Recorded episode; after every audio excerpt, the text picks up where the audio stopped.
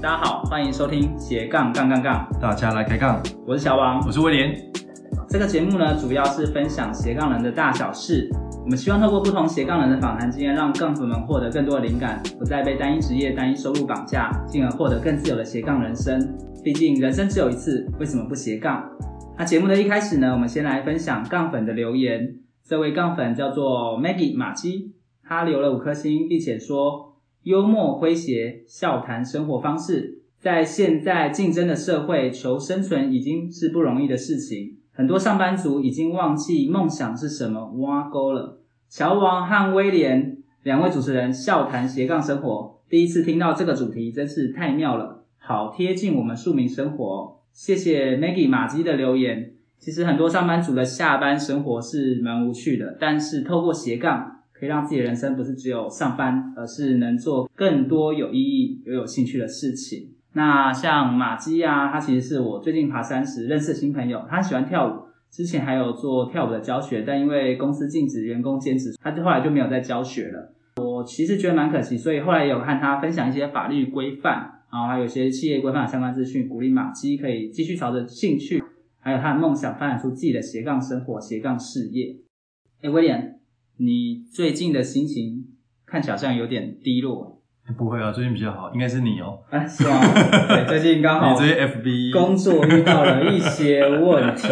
对对啊，嗯我就其实刚好最近有遇到一些状况啦。那好像人生中总是会有这些起起伏伏嘛。嗯，今天呢，刚好就是邀请到一个来宾，哎呦，对他是一个心理师，他本身呢也是 NLPU 的高级导师。他同时又有进阶催眠治疗师，还有哇塞职业生涯规划角色。这个朋友他叫霆韶，那这一期节目我们预计会和霆韶谈到几个重点。第一个 NLP 是什么？然后什么是催眠治疗？然后还有怎么样做好自己的生涯规划，以及可以运用哪些工具帮助自己。好，接下来我们来热烈欢迎今天的来宾霆韶。 Hello，大家 好，我是庭少智商心理师。好，霆韶可以简单的介绍一下你自己吗？呃，我现在主要是智商心理师，然后是在中伦智商所执业。对，那目前也有在开设一些相关 NLP 的一些专业证照的一些课程。那同时也有在欧盟的公司啦，也有开发一套呃很可爱的卡牌，叫做人生设计卡。对，那主要是在帮助别人来去做一些很好的一些职业规划的一些部分。嗯，主主要大概就做这一些事情吧嗯，其实还蛮多的。应该还有很多还没列出来。 我觉得不好意思讲太长，这那样今天怕讲太多，哎讲一讲就呃结束了。 对，然后只有一个杠，那我跟霆嫂其实是在 swing 跳 swing 的时候认识的。对对，那时候我算助教嘛，还对是对学对生对嘛。对对，那时候就觉得哇，就真的跳舞跳的好嗯好是哦，啊，霆希嫂望可以后未来来可以跟他一样。哇，啊，好现场要不要来一段？ 平手，要不要一 起？林霆超其实蛮厉害的，因为在那一批学生里面，他算是跳的最好的，真的假的？就是很有慧根。真的，我那时候有跟你讲，哇哦还蛮厉害的，很好，真的。哇太开心了 换另外一个学生，我也是这样的感觉。哇，他没有每一个都这样讲， 上一个是这样开 讲，玩笑，哎、但是他真的是蛮有慧根的，对啊，只对，但但是是半 途而废了这样， 后后来就半途而废了。后来有有点久没有跳了。对对对对对对对，啊，但是在心理智商这一块，后来才间接知道说，哦平韶在这一块是蛮蛮厉害的。可以简单跟我们分享说，呃，像你现在有在做的心理智商领域，嗯呃，嗯像 NLP 嘛，对那什么叫做 NLP 呢？或者嗯说你怎么接触到智商领域的？哦嗯。我其实当初为什么会接触职场领域，纯粹是因为我大学的时候其实是念特教。那我那个时候在念特教的时候，其实就会觉得其实没有那么符合自己的兴趣，对啊。那那个时候就刚好有辅系心理智商，因为我们刚好学校也有这个科系，所以后来就去辅系了。然后辅系之后呢，就蛮喜欢这个领域，嗯然后也在觉得在里面其实收获蛮多的，而且我觉得里面，我觉得其中有一个啦，就是我觉得这个说起来蛮好笑，就是因为那时候我们变态心理学的老师很帅，变态心理变态心理是 这个学课程，有一个课程叫变态心理学，嗯哇就主要是在讲一些反正就精神疾患相关的，所以是因为老师很帅，对对对，那个老师真的超帅的。然后嗯反正他是一名临床心理师，那个时候就觉得哦，就是还蛮仰慕老师的这样。嗯然后后来有动就，对对对，我觉得颜值这件事情还是蛮重 要的，哇塞，就会激起学生的学习谢动谢机。了，对，大学的时候还蛮肤浅的嘛，就所以 那时候还很肤浅。所以因为老师改变你的人生啊，对对对，但是是因为老师的颜值改变你的人生。我觉得都有啦，我觉得老师的专，他专业教也很重对要老师的专业跟他的嗯颜值，我觉得都会蛮让人想要学习的。 嗯对，所以后来就莫名其妙就也开始往就是心理师的这一条行业走。那另外一方面，可能也是因为我觉得，比如说过往吧，可能也自己经历过一些创伤啊，或是一些蛮难过的一些事情，所以其实我觉得在透过智商的过程当中，其实帮助自己蛮多的。嗯所以后来就觉得也会蛮想要往这一条领域上面去做一些发展。嗯，所以其实刚开始在这条领域，其实很多时候都是先自我疗愈，嗯对啊，然后自我疗愈到一定的程度之后，就觉得哎，诶好像也可以开始做一些什么样的事情这样。所以像挺少，你毕业之后就直接做心理咨商的事情了吗？还是中间有遇到什么样的？哦，我是大学的，因为智商在台湾的心理师是这样，就是你要大学毕业之后，你一定要考上研究所。对，对，那那个时候我刚好就是，反正台湾的两所龙头都被我考到了嘛，就是师大跟国美刚好我有都慧上根榜。小试身手，没有，那个时候我真的非常努力在念书啊，就真的是每天早上六点起床，然后念一整天的书，然后补习，然后晚上再继续念，就是真的是日复一日这样子念书。所以其实我还算蛮努力的，就我比较，我觉得我比较像地才，就不是那种天才类型，就是看地才看一下就会。就我比较像是 就稍微是努力一下下。没有没有，我也没有稍微，我是真的非常努力。我自认为那个时候应该是我一生当中念书最认真的时刻，这样。。哦，对，啊，所以那时候就蛮刚好，就是师大跟国北都有考上这样。嗯那后来我就是去念师大的智商所，然后在智商所的过程当中，就觉得学校教的东西对我来说有些蛮偏理论的，然后在实务的部分，我就去外面上蛮多的工作坊。所以当初就接触了很多像是 NLP 啊、催眠啊、解梦啊，或是存在主义啊，反正就是一大堆，就是 心理治疗学派，反正就是那个时候该去上的，我就几乎都去上了。嗯所以那个时候其实就是自己打了非常多的工，嗯我那个时候就接了三个研究，哎，三个教学助理，一个研究助理，然后就把所有赚的钱都拿去外面上工作坊那了。嗯你的时间管理蛮厉害对啊你的，很有一个助理对其实就不简单了，你还接对了，三家，对我接了接了蛮多，然后外面也有一些小小的一些打工这样，哦，所以那个时候其实哇就是研究所期间其实没有什么娱乐，就是工作跟学习，嗯大部分就是这样。哇塞，哎你看，先苦后甘， 对是我吗们研究所在干嘛？我们也先苦，后面也蛮苦的。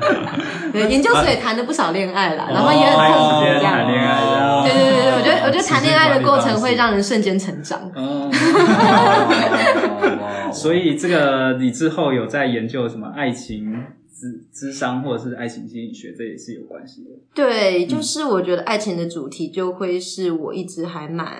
呃会感会感兴趣的主题啦。嗯对，因为毕竟我觉得就是在大学啊、研究所，可能在感情上面其实多少都会遇到一些挫折或是波折，然后或是比如说是自我价值感很低落，嗯所以其实我觉得在遇到这些事情之后，当自己走过那一段很痛苦的时期。我觉得现在就比较知道可以怎么样去协助一样就是有类似情况的人，嗯对啊，所以就对于这些主题其实就会蛮感兴趣，就觉得自己可能可以也有，因为有一些经经验嘛，所以就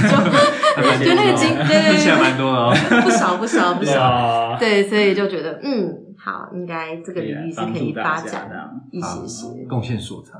对对对对对，就类似这种感觉。所以庭长，你现在呃，大部分的形式是怎么样？是一对一教学，还是说咨商，或者是工作坊嗯什么之类的？我现在最主要的话会有一对一的智商，那其实我也有做一些大陆那边的 case，那主要就是做线上的咨询，所以我大陆那边很多是做线上的咨询，然后在台湾这边比较多就是做线上一对一的那一种智商。嗯然后另外的话，如果是以 NLP 来说的话，它就是会分成那种沙龙课程，就比如说就是让民众们可以来参加，就是有那种就是两两三个小时，然后可以让你去体验一些心理学相关的一些东西，像是情绪啊，或是爱情啊，或是未来渴望等等之类这的。是一个小团体的方式吗？对，就是大概就是每次大概就是六到二十个人不等哦的一个团体，嗯然后他们就是可以在这边就是去经验跟体验一些活动。嗯对，像听众或杠粉们可能不见得了解什么是 NLP，所以嗯可以简单的解释一下什么叫 NLP 吗的？概念啊，对或者是它的运怎么运作，我觉得 NLP 它比较像是一个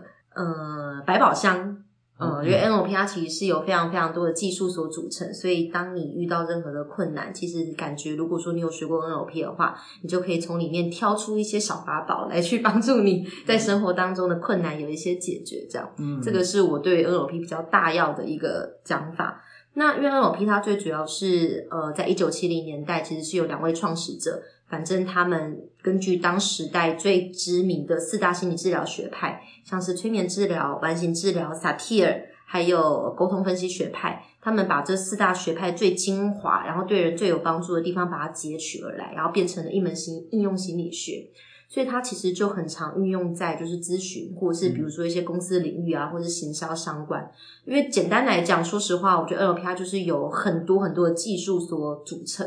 那基本上什么样子的人使用那个 NLP 就会变成什么样子，它就是很像工具，就是它有很多很多的工具。工具箱这样，对，它就是很像嗯是工具箱。所以，比如说像我是做智商的嘛，那我可能就会拿这个工具来去协助一个人。那比如说有些人可能是那种保险业务员啊，他嗯们可能就可以拿这个工具，然后来去帮助他可以去卖他的产品，或嗯是让他可以协助他跟其他人去建立一些亲和感的一些部分。因为像 NLP 之前我也接触过啦，就是嗯大部分可能是行销或者是销售对，的蛮时候多的你。可能在观察人，那对，就是有比较简单的，可能是看他的眼睛啊，或对者对是对他对的对动作，啊对对对对对对，然后或者说在做销售的时候，怎么样可能促使他会愿意就买是买单东西对嗯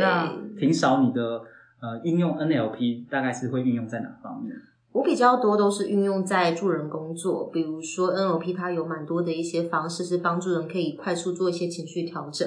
因为有一些人，他们很有可能，比如说常常会感觉到很低落，可是他不见得会想要跟你讲他发生了些什么事。嗯哦，因为其实蛮多人都是这样嘛，嗯就是他很难过，可是他又有真的很痛苦，但是他没办法说出发生什么事。那这个时候其实就可以运用 NLP 的方式，就帮助他可以快速做一些情绪调整。就我们并不一定知道，并不一定需要知道他发生什么事情，但是可以透过一些技术、一些方式，然后帮助他可以比较快的，就是离开他的一些情绪。所以算是剖析他的比较深层内心嗯，没有办办没有办法，或者是不愿意去讲的，然后让他讲出来。揭露，对，一个部分是，比如说 NLP 它有个技巧叫做次感源，它就非常非常的有趣，嗯它就是。呃，比如说我们我们就用最简单的方向好了，就是现在有一个人很难过、很忧郁，嗯那我们可能问他说：“哎，那你觉得这个忧郁像是什么？”他可能就会说：“哦，我觉得这个忧郁可能就很像是石头，就是重重的，就是压在我的肩膀上。”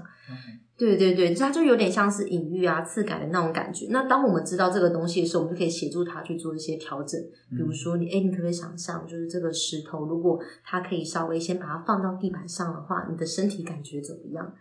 或是哎，诶你可以让这个石头就是变圆或是变小，他就会发现，哎，当这个东西开始可以移动，或是它可以控制的时候，他好像就会觉得那个情绪的感觉就会好很多。嗯所以他等于说就是，哎，我不见得会知道他发生了些什么事情，但可能会透过他去具体化他现在的一些感觉，我们就可以快速的去帮他去做一些调整。对，威廉，你嗯身上的石头应该要移一下，好多啊块，看看有没有感？觉。我现在啊示范一下， 对啊，最近其实呃，在可能大家生活中还是会多多少少会遇到一些嗯挫折啦、状况。一定的那有些人他可能会愿意讲，有些人可能不见得会愿意对讲嘛。对那对，所以像呃什么样的人，他可能会愿意来找心理咨商师来做咨询呢？嗯因为他不太算是医院嘛，他不是一个正式的医疗体对对对对对系，对什么样的情况之下会接触到你们？嗯，我觉得我这边比较多的个案，他们就会比较偏向情感的议题，或是比如说他们在职涯上面有一些困难，他们嗯想要找人可以帮他们去做一个比较完整的规划，规划，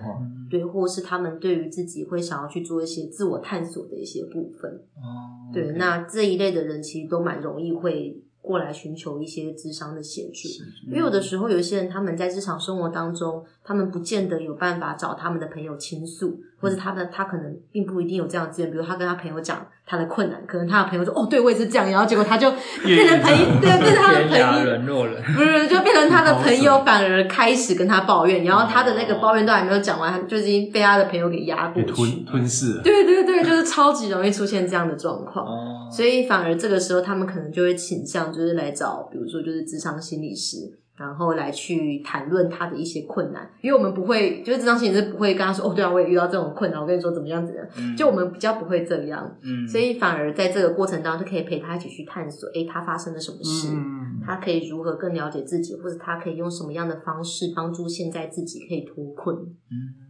那在你呃咨询的时候，有没有遇到比较特别的 case，就让你比较印象深刻的？可以大概举例。比较特别的嗯 case，、我觉得有一些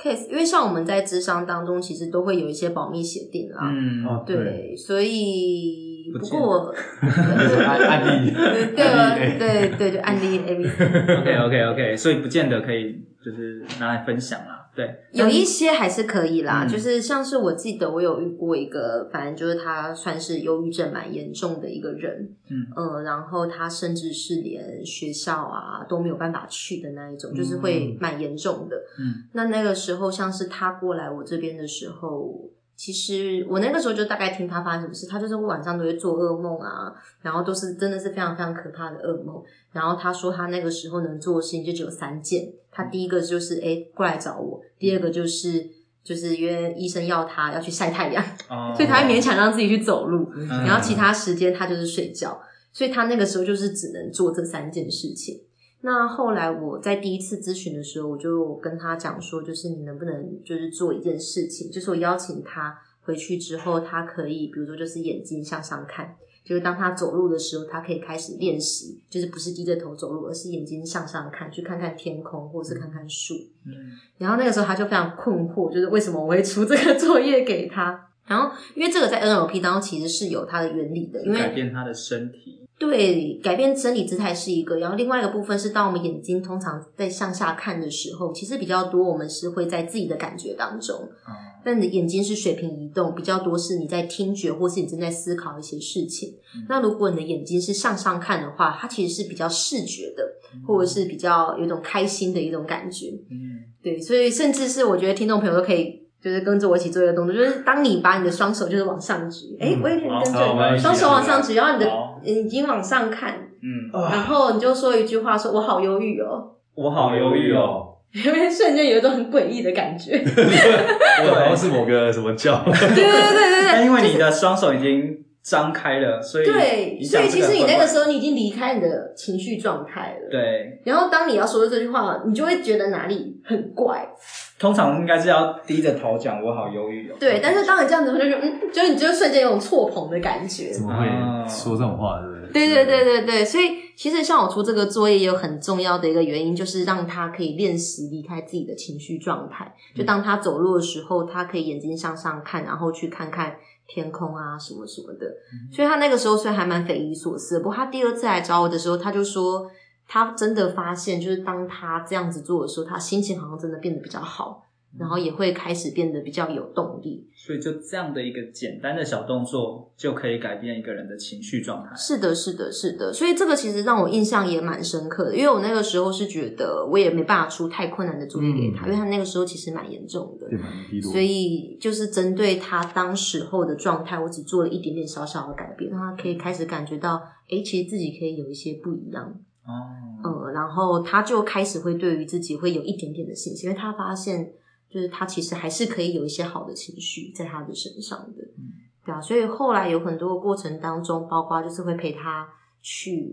比如说就是真的陪他走去教室啊，然后或者是他后来就真的是去做一个比赛，因为他自己本身就是也有在玩乐团，他后来就真的也可以慢慢回到乐团。然后他们还有去比赛，然后那个时候拿到全国第一名，哦，所以整个人生感觉对，变就了觉得他就变得非常非常的多，嗯然后他后来状态真的是好转之后，他就是定期都会回来找我，嗯 然后就是偶尔就是拿个饮料给我，我说老师啊，就是所以整个都换了一个人的感觉啊。我觉得也不算是换了一个人，就是他过程当中就会起嗯起伏伏嘛。那我在这个过程当中都会不断跟他讲说，就比如说当他比较好的时候，我就先为他打预防针。我跟他说，就是我觉得你可以先去记住这个好的感觉，你未来一定还会掉下去。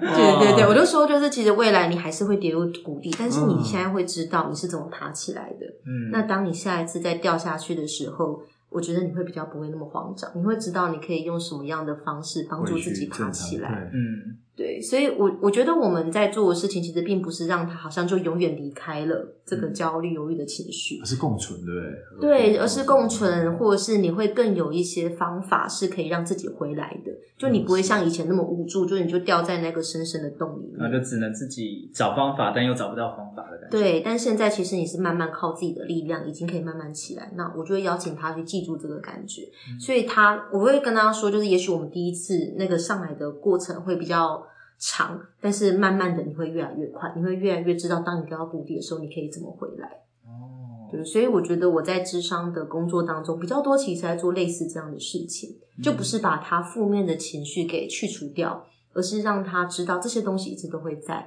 但是你会知道你慢慢的可以怎么样去跟他共存，嗯或者是你会知道其实你还是可以拥有快乐的，而且你会知道那个方法可以怎么做。嗯，像 NLP 这个领域其实算蛮广的嘛，对那在不同的协助的人，他的角色等级可能也不一样嘛。对那我听婷嫂这边好像是有拿到高级导师的资格，对可以跟大家解释一下什么叫高级导师吗？哇塞，就感觉很厉 害，感觉听起来很炫。对，因为确实啦，就是以在台湾资商心理师来说的话，就是在我们这个专业领域来说的话，只有两个人有拿到高级导师的资格，一个就是我，然后另外一个就是一个蛮知名的作家，就是陈志恒老师，嗯就是他也有拿到高级导师的资格。那你说你全台湾，嗯，以这个智商心理这个师领的域领域，对，哇但是其他的话，可能就是一些企业主啊、药师嗯啊，可能他们也会去拿，嗯对，或是专门在做培训的也会去拿。但是以心理师来说的话，就是我们两个人哇，，这样不容易。对对对对对，我就说我今天特别重金礼品啊，没有， 哎非常的厉害的一个 重金 在哪？重金重金。我感觉刹那间不对劲。对对对对对对但对，但因为有在加 Facebook 好友嘛，所以我都知道说，挺少在这一块领域都算算是很认真在学习的啦。对深刻嗯，而且像你这个是去年的时候去去拿拿的到这个，对，因为在 NLP，就是如果你刚开始要嗯学 NLP 的话，它其实会分几个阶段。第一个阶段就是 NLP 专业执行师，也就是说，当你学完专业执行师之后，你大概可以了解 NLP 相关的一些技法，或是一些比较基本的一些原理。那另外在你要再更进阶的话，就是到高级执行师，嗯呃，就是对对高级高阶执行师啊，说错高阶，执行高阶执行师就 NLP 高阶执行师。那这边的时候，它比较像是你要怎么去运用专业执行师里面的技巧，把它融合成更大的东西。它会更去探讨一些信念啊、价值观啊，或者是比较灵性目标的一些层次，就就等于算第二阶嘛。对，就是第二阶段。然后再来的话，如果说通常一般人其实学到专业执行师、高级执行师、高阶执行师就差不多。那如果说你未来是很想要，比如说你也来开设相关的课程，那你就可以继续往导师，嗯就是导师或者是训练师，有些人是翻译成训练师嗯的这个部分去走。那在台湾的话，也有人在开课。那我那个时候是刚好是在大陆那边上的，就是跟我现在在合作的老师戴明正老师上。嗯因为他也是 NLP 学会的理事长，然后那个时候就是跟他去上导师的课程，然后后来的话，如果说你拿到导师资格之后，你想要再更进一步的话，你就是去美国，就是你一定要去美国，你才拿得到高级导师的这个资格。所以高级导师已经算是第第四四阶第了。四个阶段了，哦，对，。就是高级导师的部分。那高级导师就是可以去发证书的吗？还 是对，其实你到导师阶段的时候，你就已经可以发前面两个证书。嗯但我觉得 NLP 的体系比较复杂一点啊，因为如果你要走 NLPU 体系的话，其实你拿到高级导师资格之后，你还要再回去 NLPU 大学，就是当一次助教，然后受到那边创始人的面试面谈，然后你才有开始有办法有发证的资格。哦所以其实它是一个非常就是漫长跟过程非常需要金钱。所以你也在那一个过程边当过助哦教？还没，因为我是我本来是今年要去，但后来就刚好哦疫疫情情。关系，对，所以我现在就是拿到高级导师。嗯那如果说之后我要继续发展的话，就会去拿他们的联盟导师。哦对对对，反 正就是前坑呐、但是我觉得一般的人来说，真的是到差不多到专业执行师、高级执行师，就其够实用你人生的问题其实。可以解十决之八九可以解对决对对，，差不多百分之六七十、七八十都差不多了，这样。剩下只剩用钱解决。 后面就是，如果说你想要开始做一些培训的课程，再考虑。但我完全不推荐去，就是了哦 OK，够用就好， 就真的蛮累的。就如果没有特别要往这个领域走，其实没我也不必太要，建议。啊完全没必要，但我相信庭赏应该是对这一块真的很有兴趣，所以就是想要就是无心插柳柳成荫啊啦。哦就是那个时候，就是就就不小心到 不小心就走到最高级了，这样。哇哎，真的是不小心。对，就是一路就是有一些老师就是帮忙嘛。贵了。 对啊，因为我自己本身其实开 NLP 的课程应该也差不多快五年左右了，嗯呃，就是差不多四五年左右的时间。那确实对于我来说，有这样子的一个资格还是比较有说服力嗯嘛，所以就那个时候还是决定就是把这个部分就是念到专精。那除了 NLP 之外，你还有一个领域叫做催眠治疗嘛？对对那对。可以简单介绍一下什么是催眠治疗吗？因为示大范一下家可能敲对这一我现块在都催眠充治疗，满等下遐想大家都直接等睡一下，哦等没一下那谁个杠粉就说：“哎，怎么谁只剩停止只？”剩很少了，今就没有天有听众了 对结束的时候再把我们叫起 来。哦对，我觉得催眠它其实也有分非常多的派系，就嗯有那种传统式的催眠啊，那也有艾瑞克森式的。传统式的催眠其实就是像大家就是哦，也有舞台式的催要眠。拿着那个哦，其实我们都不太会拿，但是要拿也可以， 嗯就是那个东西叫做灵摆。它算是催化剂嘛？嗯，它比较像是共振到一个频率，然后让你嗯会有一些感觉这样。我觉得催眠是这样，因为像我自己在学催眠，其实我蛮喜欢一个概念，就是所有的催眠其实都是自我催眠，除非眼前的人他内在愿意配合，不然其实你是没有办法去做到这件事情的。所以它其实催眠师的角度比较像是负责一个过程，嗯，等于说我们就是提供一个场域，然后我们会说一些话，然后让你去探索你自己的一些内在资源。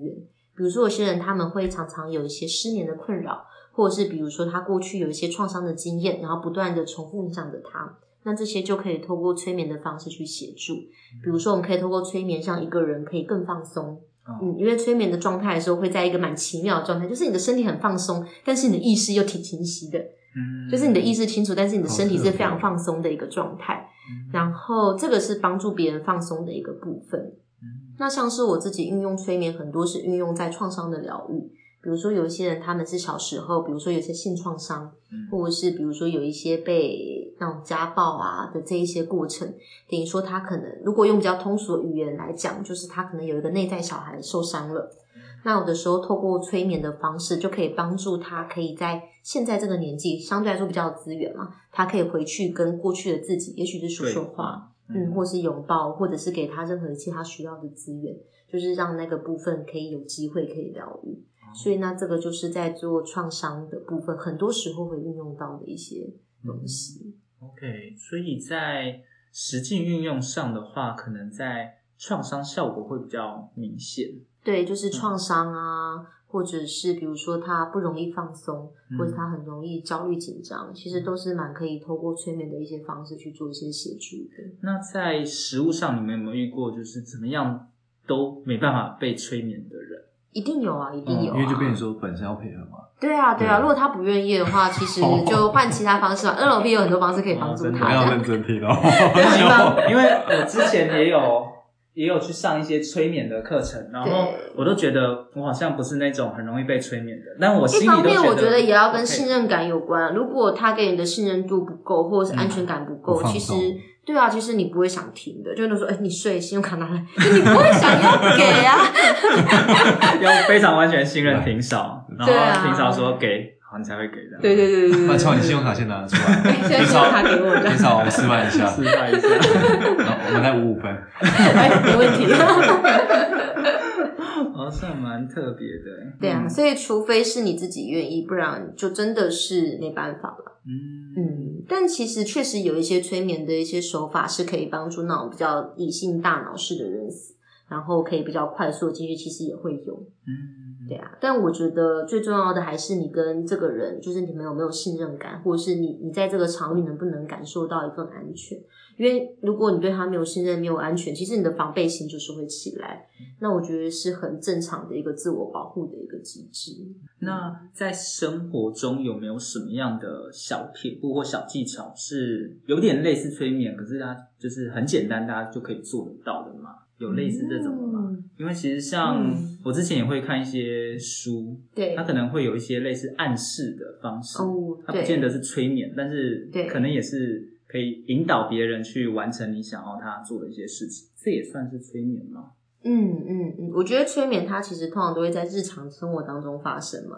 嗯比如说有的时候像是你看那个广告，嗯，就你在看电视看广告，那广告常常出现，其实你就不自觉就哦，你要买饮料的时候，你可能就会去买那一家的 牌子。不知那道个为其什实么哦那。个其实也是一种催眠啊，因为它就单纯曝光效应，你对它又没有太多的厌恶感，然后你就不自觉就会哎好像这个有看过， 对 就啊买了对啊对啊，就就买了，你就对它就是比较有信任的那种感觉。对，也不知道说不出为什么。对，然后像是在日常生活当中怎么去运用催眠，我觉得，呃，我觉得比较多可以应用就是怎么帮助自己去做一些放松啦。嗯，就比如说，你就是开始练习怎么去深呼吸，然后调节你的呼吸，或者是比如说你在跟人相处的时候，比如说你想要比较快的跟人家建立一些亲和感，我嗯们通常都会去搭配别人的呼吸，就是我们会观察别人的呼吸，然后跟着他呼吸，哦然后就建立这种同频的一种感觉。嗯或者是比如说有的时候就是模仿动作啊什么的，那嗯这个时候其实你就比较容易可以跟一个人建立亲和感。哇，特别。这个是不是也是 NLP 是有点关系的？对对对对哦对对对，因为我之前就是业务销售，哎、威廉，你业务销售都不需要这一方面对啊对啊，他天生我没的，有他天生的好棒业务不需要特别去 学。好棒哦但是像在教业务的时候，其实通都常会都会教教这这一些块嘛。但你真的觉得是有效的吗？因为有一派的说法是，你跟着别人做类似的动作对，那他会跟你建立一个亲和感。对对对，但有一对派人说，你太刻意的话，其实不见得。对你就会反，你就都会会有大家反就觉效得你果在干嘛？对我做这个动作，你也跟着，可能在几秒钟之后做这个动作。 对，因为我觉得这个就会回到，因为通常啦，你们去观察那一种在一起很久的那种老夫老妻，嗯确实你去观察他们的时候，他们的那种脸部表情、连笑的方式可能都会很像。因为如果我们觉得跟一个人亲近的时候，本来其实你就会不自觉的去模仿他，嗯呃，这个其实是人性蛮自然的一个部分。那确实，我觉得我们在日常生活当中，这个部分其实也是可以。就当我们开始去模仿一个人的时候，其实也在释放出一种善意，就是诶，我想要了解你，嗯，或者是我想要知道，就是现在的你感觉怎么样嗯。所以其实我觉得这个是需要练的，因为刚开始练的时候，其实都会有点刻意的感对，觉。就有点做作那种感 觉，会对会但容易被发现。，对，但是像是我自己在做个案的过程当中，其实我刚开始也都会运用这样的方式去尝试去了解，就是他，比如说他现在一直在摸索，意味着是什么？其实你跟着他去做同样的动作，有一个部分你也在散发出一种很安全的一个讯息，就是我也跟着你的嗯脚步，然后陪着你去做一些探索。对啊所以所以其实这一块还是有帮助的啊，就是在对，对于我来说，实其实是有帮助的，就是嗯对于跟陌生的人见面啊，或者建立关系，嗯呃，或者是比如说要带他去做一些操作，比如说我们在讲一些，比如说比较隐喻的部分，就像刚刚说的那个石头，我可能就会真的跟他说，哇、那个石头有多大，就跟着他一起比，嗯哦然后我们就一起在那边玩，这样就会蛮有趣的。嗯敞开心房。这样一群人的效果会不会比一个人的效果还来得好啊？就是如果有很多人一起互嗯动，比如说你要带着大家把那个石头一起搬出去，或者是移动，嗯，一个人跟多个人，你就一起大家一起拍。我不知道你通 常通常是怎么用，通常如果是一对一咨询的话，就还是一对一嘛，就还是一对一。嗯对啊，对啊，对啊。那如果有团体的话，有的时候我确实也会借助一些团体的力量，嗯，比如说，诶对于你来说，有没有什么样的声音是你觉得很支持、很资源？我可能就会请在场的一些人，就是真的去发出那些声音，比如说啊，加油啊，你好棒啊，就是什么支持、鼓励的声音在那边，哇，嗯那个其实就会蛮有效果的。嗯，对会比你一个人说加油这样那种感觉对对不对一样对嘛。对对对对对对对，嗯所以就会蛮好玩的。 OK，那其实刚才聊了 NLP，然后还有催眠治疗，对那其实挺少还有一块是刚有提到在职涯方面的嗯嗯咨询、啊。霆嫂今天还特别带了两副牌卡，对，这叫做对特别送给大家。对，谢谢霆嫂，叫人生设计卡，职业生涯规划工具，可以简单介绍一下是什么吗？然后怎么使用？ 对，怎么使用吗？哦 哦，我一打开可以就一可以个牌卡使用说明书，对哎因为人生设计卡它其实是我们用一些比较经典的职业规划的理论来去做一个设计，它整套卡牌其实都是有一些理论的支持的。所以这是霆嫂，然后她跟两位伙伴一起设计。对我跟彭燕汉跟卢美文心理师一起设计的。哇哦，对，那其实，在人人设计卡里面，它最主要就是分成两个，呃，三个部分，就是职业卡、价值卡跟能力卡。那其实这也就是我们在做职涯规划，我们会特别去探索的这三个部分。 ，OK，对，因为通常以职业卡来说，就是我们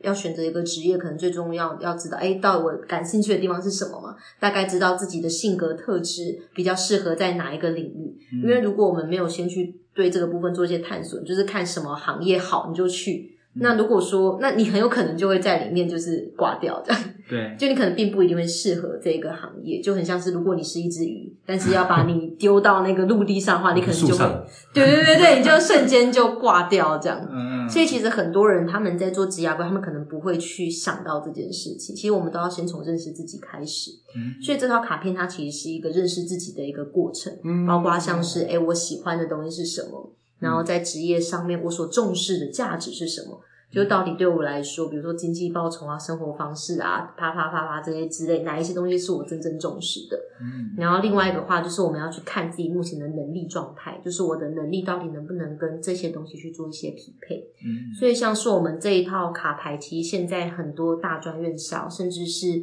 呃，也有跟高中职合作，也有出版社直接进我们的卡牌，就是直接变成指定教材，啊就是哦可以帮助这些孩子们可以有提前先去做好职业规划，就是嗯先从了解自己开始。 ，OK，所以在一般市面上也是可以买得到这样的可卡，以啊，可以啊，现在各大嗯通路其实都有啦，像是佛花人生啊，或者是左西那一些，其实都是买得到的，网络上也都买得到。哦，嗯，嗯可是如果买到，比如说像我们拿到了之后，要玩这一副卡牌，需要人引导吗？对，啊，因为像我嗯们就不知道，可能看了说明书有看没有懂，哦或者是没有办法得到那你要个。说，请对看我第几集线上课程， 可刚好能用盈利模式这哦 样。我们其实开非常多的沙龙，尤其是嗯卢美文老师，她其实开设非常多相关这个卡牌的沙龙。那我自己本身也会开，不过我通常都会把这套卡，然后跟 NLP 去做结合。哦对，所以如果说你单纯只是想要体验或是知道它怎么做，然后你可以回去自己玩，或是帮身边人做的话，你就可以去参加沙龙。嗯但假如说，比如嗯说你是想要把它当做一个，比如说你自己未来想做一些职涯咨询，对，就是你想要成为一个职涯咨询师，那你想要更进一步的认真的的课程，那就可以来参加我们两天的培训。所以一个是自己的探索，对然后另外一个是你想要变成一个职涯引导师。对，如果你或者是嗯单纯只是想要去探索自己的一些状况的话，其实来参加沙龙，嗯你就可以去做初步的探索，就你会对于自己有呃，对于职涯规划上面会有蛮初步多了了解的。嗯对对对对对。那我们可能节目就大家看完之后，我们会再把那个连接哦嗯，放在下面，让大家如果说有兴趣的话可以参加。可以啊，可以啊，嗯没问题。哇，对那如果说你想要变成一个职涯规划师的 话，对，可以参加我们的设计卡的课程，但是我们的课程目前好像两班都快额满了，哇所以就哇塞，哦啊 我们明年，我们我们那时候就会发现，哎，也太多人报名了吧？哦，所以就是其实好像我们最快就是明年一月那一场，好像已经二十多个人了。什么样的人会参加这样的一个课程啊？一方职业规划面师，我觉得有一些人是想要对于自己有更进一步的了解，嗯，或是对于职业上面有一些迷茫，他们可能就会想来参加对。那另外一个部分的话，他们自己本身可能就是有在做咨询，就是职涯咨询相关的，嗯那他们就也会想来参加，或是公司的 HR。其嗯实哦办一些企业内训啊的对对对，活动或者嘛他们要就是怎么说，就应征人啊，哪一些他们就会透过这个套卡牌，然后来去帮忙他们去学这个东西哦。那所所以其实很蛮适合一般大众来上的。嗯，那这样的年龄层的话，有说大概可能偏在哪个区间吗？其实我们比较多是刚出社会，嗯，刚出社或会，者是国高中、大学其实都有诶、欸我们最小有做到国哦小，嗯，大家有没有在那因为很酷 诶、对啊，没有，因为国小就是带他们去体验一些职业，就是这套卡牌它其实有非常非常多的玩法，嗯嗯然后就是大家的创意到哪里，卡牌的运用就可以到哪里。发挥到哪里了？对，对，所以我们都非常非常鼓励大家用创意的思，因为我们的人生设计卡课程其实有分初阶跟进阶，然后初阶的话就是教卡牌的基本使用，到进阶的话，我们就是要大家自己去创自己的教案，嗯所以那个时候就会非常的精彩，就会发现大家的创意就会在进阶课程并发这样。哦欸其实这个卡很棒，因为我记得那时候我高中选组就是有面临到一些对迷惑或者是或什么，然后其实那时候好像没有类似这样这种工具，是让你去嗯就是有嗯有因为是有系统去让你去做一个合适的决策或判嗯对断对这样。对对哎，太晚了， 我对，认识真的的哎人。那像我们现在都已经出了社会几对啊年了，用这样的一个卡牌也是有帮助的嘛？然后听到说砍掉重练，他说 求我来不及看啊啦因喽。为有些出社会的人，对啊他们其实比如他们在工作上会遇到就是很痛苦，比嗯，如说就他是觉觉得不开心这样，不开心，或者觉得这个职业可能并不是那么适合他，他想要转行。嗯那当他想要转行的他时不候，知道其要转实什么，对不对？对，那他就可以透过这套卡牌来去做一些探索，或者是比如说他在公司内部，他现在可能遇到了一些状况，比如说人际上面的一些议题，嗯或是他可能有有某一些能力，他可能会比较容易没自信，嗯嗯他其实都可以透过比如说价值卡或能力卡去做一些提升。嗯等于说他如果不满意现在的生活，我们比如说我们就会透过价值卡陪他去探索，那对他来说真正重视的是什么？然后是哪一个环节出了问题，让他现在会觉得有一些困难？嗯所以我们就会陪他非常非常具体化去讨论，接下来他可以怎么去做这样。嗯所以其实如果要发展自己的斜杠，或许你也可以透过这个方式。哦，超级适合，是不是哇很多人都是嗯，就是上完这个卡牌之后就直接离职，哎，这样好吗？哇塞，就真的就去发展他的斜 杠，超好是笑。哦，是哦，我看他们就到发现，就是认识了自己之后，然后嗯他们就决定毅然决然就是离开。没有啦，他们也没有到毅然决然，也就是不他一定们啦嘿开始会就是真的啊更有是去方向规划自己，对对对对，自己嗯想要的方向，嗯，就真的很有趣。哇，这以后可能变斜杠杠杠杠的唯一指定牌卡了。对指定教可以开材个什么 工作指定坊，教可以材来让大家来对对哈，因为其实很多人在想说要选哪一个来当斜杠，嗯对啊很常我们很常被问啊，就是他也想听完也想要发展自己的斜杠，但是他不知道要找到要要怎么去找，嗯，对，或者说他不知道适不适合，或自己有什么能力对可以去做，对因为有时候喜欢跟能力又不一定是对，差别很大。对嗯啊，可以欢迎来上课程。哇那塞， 没有要自由性行销啦，不过我觉得有一个啊进广，告 哎，欢迎 三十秒， 下连接这样。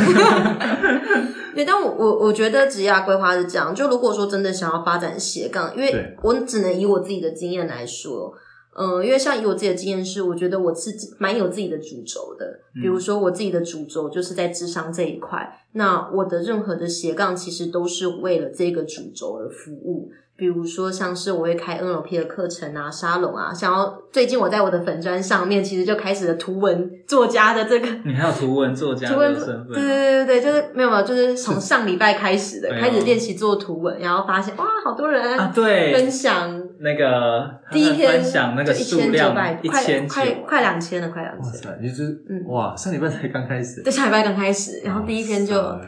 对，对，所因为是以用那个忘形流忘形的流，哦方式我非常去感做谢就是张忘形张老忘师形这样，，对对对，对，因为那个时候等于说就是我有个初稿，然后就是跟他去做一些的合作讨论，嗯，然后我们后来就产出了这一个作品这样。嗯然后后来就发现，就是引起广大的回响。其实我自己蛮感动，因为在做图文之前，我的粉砖大概就是一定的流量而已。嗯但是因为那一篇图文很多人分享，就突然就哦就爆了。嗯对，然后我就嗯就觉得这件事情好像可以做，而且我也会觉得做起来比较开心，因为我很不喜欢写文章。嗯其实我是一个不太擅长写文章 的人，但是我觉得做图文的过程当中，我会觉得很幸福，就会觉得看到那可爱的图嗯片，很然后疗愈嘛，嗯对，就自己都觉得很嗯找疗到愈。出路了，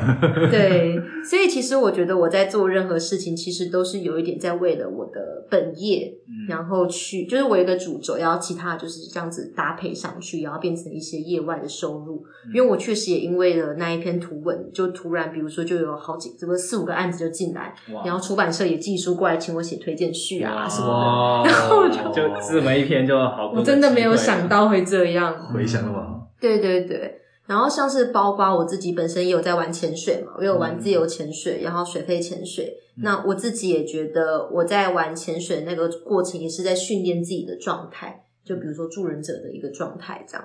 所以，或者是像是我有在玩茶艺，就是你还有有茶艺哦对对 对，我也哇塞你这我就不知道了，敲完好像茶没艺提， 嗯哎，我过。明年想要去考个咖啡师，这样就就开始练咖啡。 对，所以我觉得我在做这些事情，其实都会蛮跟我自己环绕着那个主轴对主轴有关，然后我会去想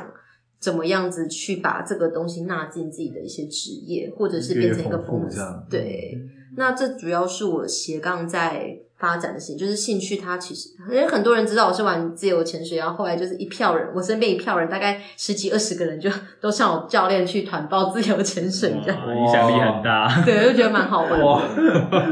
嗯， 那其实我还蛮常看霆嫂到处潜水，到处潜水啊，对 到处玩啊，我十月有半个月都在水里，哇塞， 开心那。这个这样的一个生活，可能不见得是每个上班族都做得到的。对对，那如果说离呃职就像可以杠粉们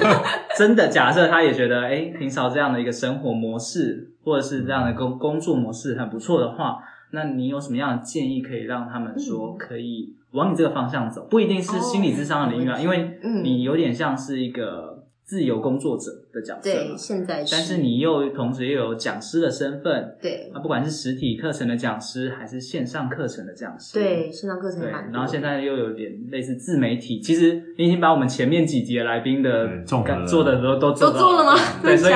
这么多对早知道邀请你一起，你就一集录过好几，集 啊。 全部都会讲，不然切成五 集。太好笑。对那你是怎么做到，或者说当其他新手也想要做到你这样的程度的话，你有什么样的一个建议可以给大家参或什考？么阶段性？对对对，嗯，我觉得这个会蛮需要回到大家自己本身的，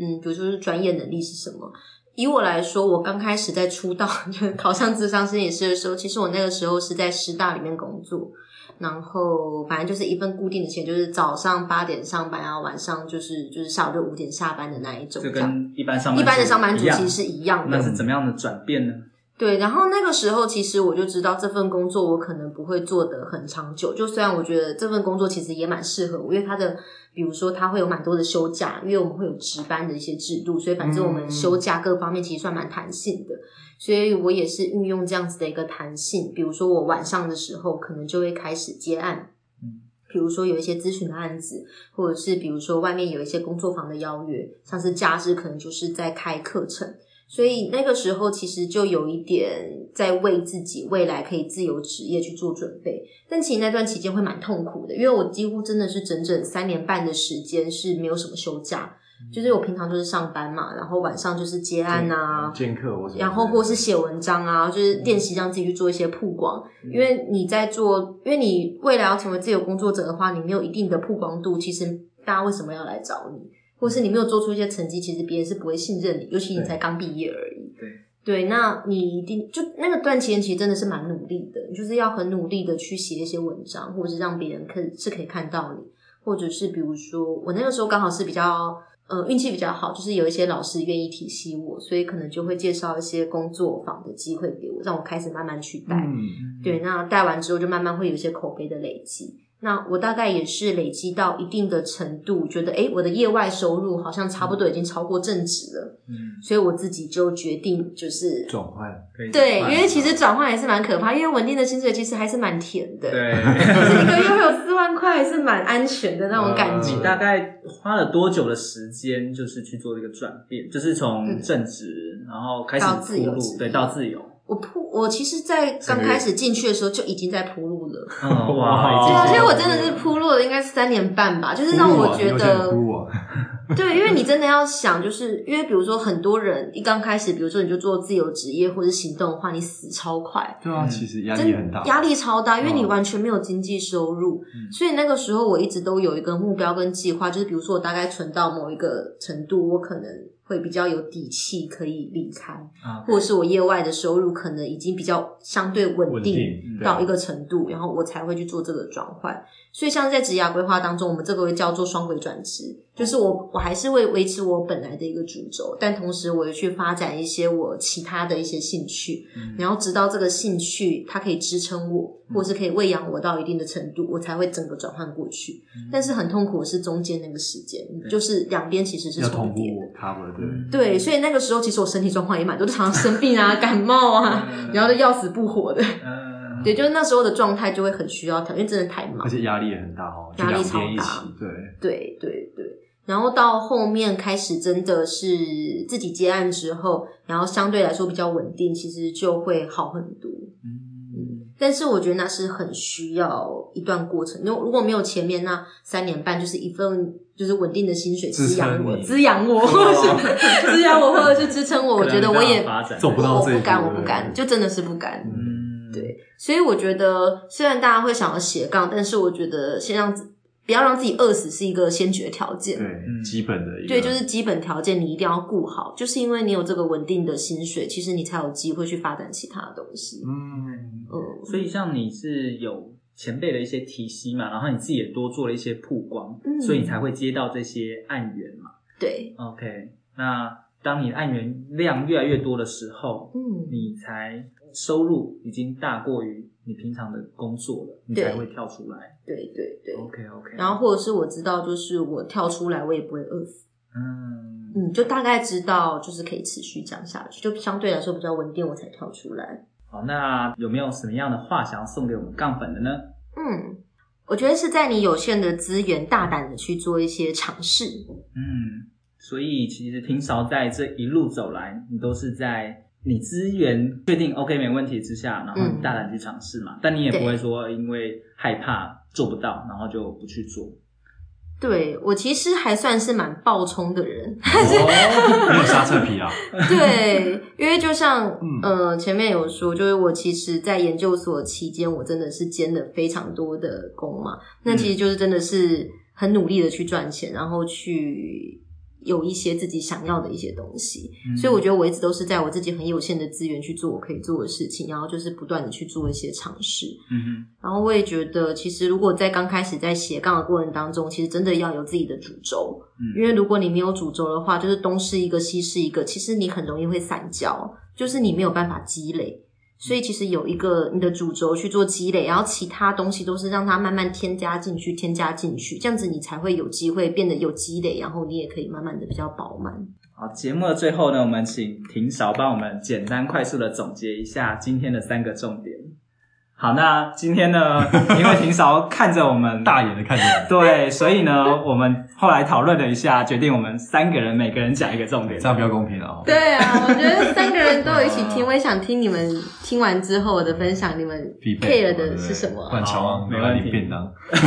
我觉得一人讲一个很公平。可以，没问题。那那我先讲好了，就是对呃，今天在分享 NLP 的过程中呢，其实挺少有提到一个小技巧，就是当你觉得心情比较低落的时候，你可以透过一些简单的小动作，像刚才挺少教我们双手举高，然后眼睛往上上看往前去看嘛。那这样的一个小动作就可以让你觉得，哎，身体心理就会比较轻松一点。当你如果在发展斜杠的过程中遇到一些不如意啊、困难啊、问题的时候，你透过一些小动作，你就可以改变你的情绪了。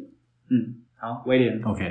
哦、第二个部分的话是说，呃，刚刚提到的分享中，我会发现有一个核心非常重要，就是说，其实很多杠粉可能在发展斜杠的时候，都会想说，哇靠，别人做那么做那么多杠，那我可能想要试或干嘛，但其实往往就忽略了最重要的核心，说为什么要去做这样的动作。是，对，所以像提到他刚刚分享，就是说，诶，呃，他有透过怎样的方式，然后去啊、呃、理清一下，说为什么要做这个杠，或者是不是说嗯其实本业就其实蛮适合自己的。那嗯，但就是说，重点是要围绕着本业，然后去做延伸，这是斜斜杠的一个很重要的精神。嗯是是是，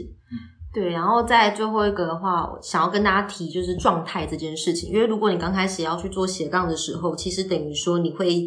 呃，在每个身份里面，其实你都会有不同的状态。比如说，像是我是智商心理师的时候，我要一对一接案，我可能就要很倾听，就是眼前的人。可是当我在讲课的时候，或许就我我就要变得比较嗨一点啊，或者就是要去 care 场内的一些状态，或者是我录 podcast 的时候，我可能就要哎、就是跟身边的主持人就是要有些连接哇，对。然后回家的时候，我可能又是一个比如说就是一个伴侣的一个角色嘛，所以我可能又要开始跟我的老公塞奶啊。哦每天都看平少放闪的，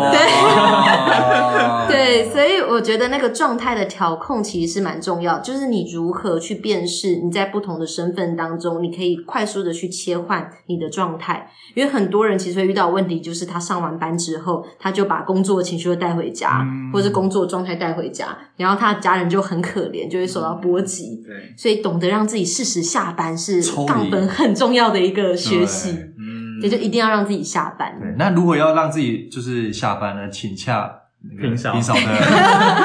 到粉丝专业问一下。工伤时间。对对对，对平常的相关资讯我们都会放在节目的下方，那大家可以去看，那相信应该会收获蛮多的。嗯啊那如果想要报名一些课程啊，或者是想要做一些体验的话，呃，也都欢迎跟婷嫂联系，对，欢迎大家来找我。大家可以来去玩一玩啊，我觉得还不错。体验一对我下，的粉丝专业其实也有蛮多的文章，那大家有兴趣都可以直接去怎么看。样找到你的粉丝专业呢？粉丝专业叫许廷韶，资商心理师，非常阳 OK，春，非常阳春，大家应该很容易就找直得接到去搜寻就有了。 然后本名叫资商心理师，这样。 好，谢谢婷嫂，提嫂，嗯，谢谢提嫂今天和我们分享这么多关于 NLP，还有催眠治疗，还有生涯发展的一个工具的一个使用。另外，如果说杠粉对呃喜欢我们的节目的话，记得欢迎订阅我们的节目，并且帮我们在 Apple p o c k e t 上留下五星的评分，顺便留言告诉我们你印象最深刻的地方，并欢迎分享我们的节目给你认为想要发展斜杠的朋友喽。好，谢谢大家收听今天的斜杠杠杠杠，大家来开杠，我是小王，我是威廉，我是廷韶，我我们们下下集期见见，拜拜拜拜平常你还是慢一拍。